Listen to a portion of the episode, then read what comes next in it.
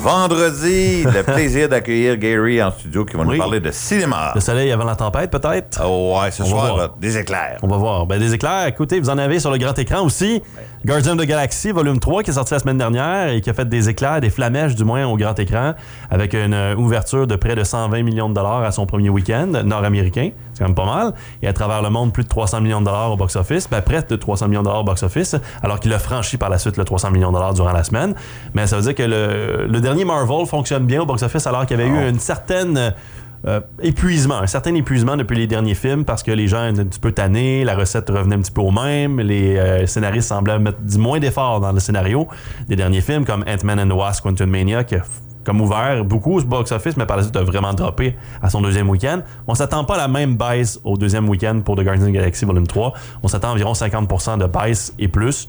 Donc, euh, ce qui donnerait environ au deuxième week-end d'environ 50 millions de dollars pour les, les, Gardiens de la Galaxie Volume 3. C'est toujours au cinéma North Shore de Campbellton. Alors, allez-y en grand nombre si vous aimez la franchise, si vous aimez les films de Marvel. Et ça semble être un épisode qui est bien euh, plaisant pour les fans, du moins de Guardians of the Galaxy, surtout. Donc, euh, beaucoup d'émotions mais de la bonne émotion, autant de rire que de pleurs dans ce troisième épisode. Oui, avisé. Oui, une, une, nouveauté par contre québécoise, si on veut, qui n'est pas une nouveauté nécessairement en salle, qui est sortie il y a quelques mois au cinéma, dans les cinémas du Québec, mais qui fait son chemin à travers plusieurs festivals et d'autres concours à travers le monde et maintenant au Nouveau-Brunswick, dans notre cinéma North Shore, c'est Le Plongeur de Francis Leclerc. Francis Leclerc, fils, oui, de Félix Leclerc. Donc présente l'un de ses le nouveau, son nouveau long métrage. Lui qui a gagné d'ailleurs euh, plusieurs prix génie à l'époque pour entre autres le, film Mémoire affective avec Roy Dupuis. Si vous n'avez pas vu Mémoire affective, super bon film sur euh, surtout le, le, constat humain, euh, la perte de mémoire, le travail qui est fait à travers ça. moi, Mémoire affective, ça a été très très fort. Roy Dupuis était très fort aussi dans ce rôle-là. On a été sans point coup sûr aussi. Euh, la jeune fille à, la fenêtre, l'un de ses premiers films d'ailleurs, Francis Leclerc.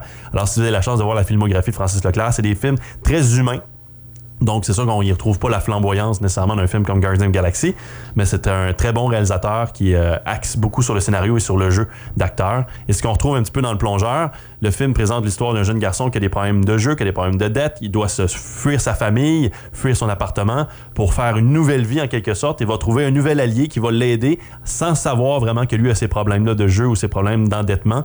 Et euh, à travers ça, va se mettre dans un monde un petit peu de, restauration populaire, alors qu'il y a un chef qui brûle la chandelle par les deux bouts, il y a un autre ami qui est là, qui lui, il n'y a pas les meilleures alliances au monde. Donc, est-ce qu'il fera les bons choix, est-ce qu'il fera les mauvais choix dans sa vie? Donc, encore une fois, un film très humain, celui du plongeur, qui est disponible au cinéma No Shore cette fin de semaine. Des nouveautés sur les plateformes aussi?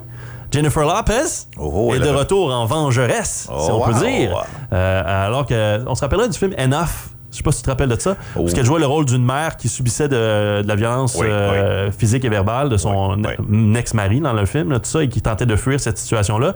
Et là, dans celui-là, elle joue le rôle d'une assassine qui est à la retraite et qui découvre euh, une jeune fille qu'elle savait pas qu'elle avait, qui euh, est la proie d'anciens ennemis qui veulent la tuer, elle et cette fille-là qu'elle connaissait pas. Alors, elle va tenter de sauver, bien sûr, cette jeune fille-là et sa vie à elle à travers ce film-là, à travers les prouesses, encore une fois, physiques que Jennifer Lopez peut faire parce que à son âge, faire ces, euh, ces, cascades-là, c'est quand même quelque chose. Pour un acteur ou une actrice, euh, c'est, euh, c'est bravo, chapeau. moi, Jennifer Lopez, c'est sur Netflix, c'est disponible.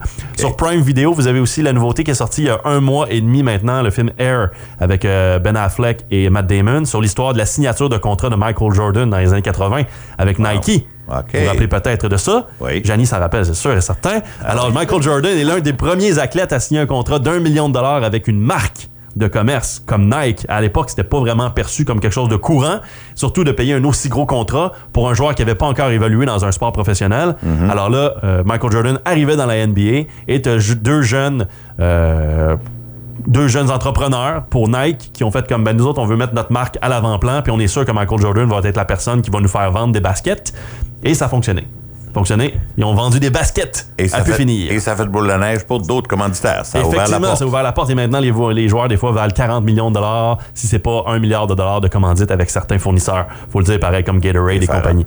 Alors c'est le film disponible sur euh, Prime Video entre autres.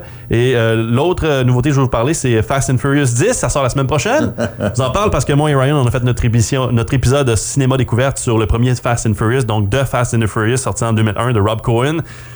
Lui qui a engendré cette franchise de 10 épisodes maintenant quand même de films. Ça sort la semaine prochaine vendredi. Okay. Et au box-office, ça risque d'être celui-là qui va redémarrer un petit peu le box-office à la mi-mai avec Guardians of the Galaxy, qui va entretenir du moins le box-office. Parce que là, cette semaine, il n'y a pas de grande nouveauté malheureusement au cinéma pour euh, entretenir les chiffres que Hollywood aimerait voir grandir. Et il y a toujours la grève des scénaristes en ce moment aussi. Qui perdure. Ça perdure. Et là, certaines productions ont commencé à arrêter.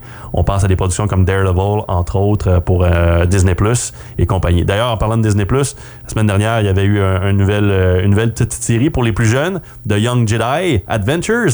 Alors moi, j'ai bien trippé. J'ai du fun à écouter ça. L'as-tu vu, Johnny? Non. C'est des films d'animation. C'est des, des, des petits shorts d'animation là, avec des petits Jedi euh, cute pis tout. Quand C'est même. fun.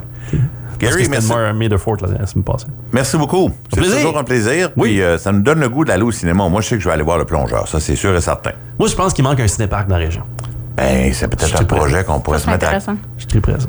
Ouais, ça C'est vrai qu'il fait longtemps qu'on n'a Hein? pas allé là. Ça revient, tu sais. La nostalgie revient toujours, et ainsi de suite. que ça serait le fun. Moi, c'était le fun parce qu'on on rentrait euh, deux dans la voiture, mais on avait huit dans la valise. Oui. Puis on payait pour deux. Master, là, il, euh, il donne, il donne comme le, le- le choix de payer pour la voiture, comme tel, un Ouais. prix pour la voiture. tu sais. Ok. Fait que tu peux être 15 dedans, il y a un prix pour la voiture. C'est un, un bundle qu'on appelle. C'est ça. Merci, Gary. Merci Passe une belle fin de journée. Bye-bye, toi aussi. Euh, bye.